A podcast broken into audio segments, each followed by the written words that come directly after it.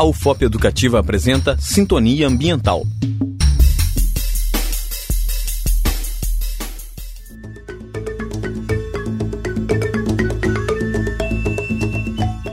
Olá, ouvintes! Está começando o Sintonia Ambiental, o programa que te deixa por dentro dos assuntos mais importantes sobre o meio ambiente. O tema do programa de hoje é drenagem de águas. Drenagem é o ato de escoar as águas de terrenos por meio de tubos, túneis, canais, valas e fossos, sendo possível recorrer a motores como apoio ao escoamento. Os canais podem ser naturais, rios ou córregos, ou artificiais de concreto simples ou armado ou de gabião. Os sistemas de drenagem, que compreendem além dos condutos forçados e condutos livres, podem ser urbanos ou rurais e visam escoar as águas de chuvas e evitar enchentes tem sido cada vez mais frequente o uso de gel sintéticos para melhorar o desempenho e prolongar a vida dos sistemas de drenagem. Sistemas naturais ou artificiais capazes de drenar água superficial, em geral proveniente das chuvas, são compostos de canais conectados entre si, e a este conjunto de canais conectados dá-se o nome de rede de drenagem. A disciplina que estuda a drenagem superficial é a hidrologia, geralmente ensinada dentro dos cursos de engenharia sanitária, de engenharia hidráulica, de engenharia civil e principalmente na nossa, engenharia ambiental. Pode-se distinguir dois tipos importantes de redes de drenagem: as redes artificiais, construídas nas cidades pelo ser humano, e as redes naturais, compostas pelos rios, córregos e riachos. A água que cai pode ser acumulada em poças, lagoas, represas e etc. Pode infiltrar no solo ou seguir seu curso, por ação da gravidade, terreno abaixo. No último caso, a porção superior fica mais seca, de modo que podemos dizer que tal porção foi drenada, na medida em que a água escoou.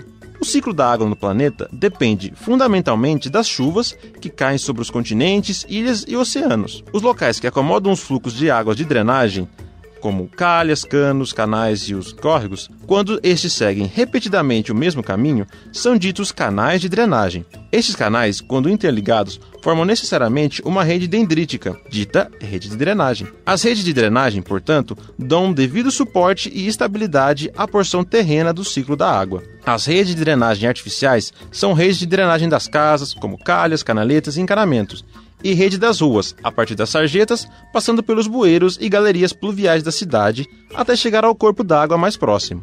Enquanto isso, as redes de drenagem naturais são os padrões formados pelas linhas de água, rios, lagos, barrancos, numa determinada bacia hidrográfica. São condicionadas pela topografia, declive, clima e litologia. Dois tipos de drenagem naturais destacam-se: a dêndrica, a retangular, as paralelas, dentre outras.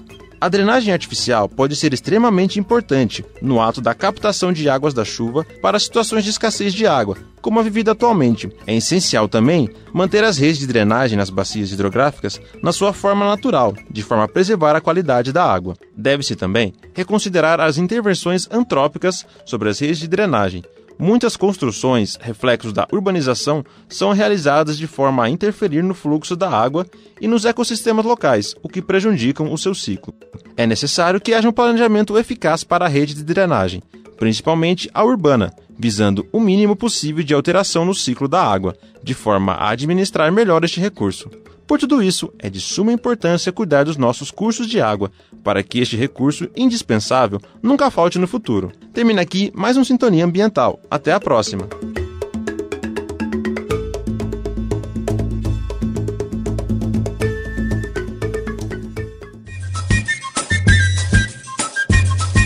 Acabamos de apresentar Sintonia Ambiental, programa de educação tutorial PET Engenharia Ambiental. Orientação Professor José Francisco do Prado Filho. Apresentação: Rodolfo Dias.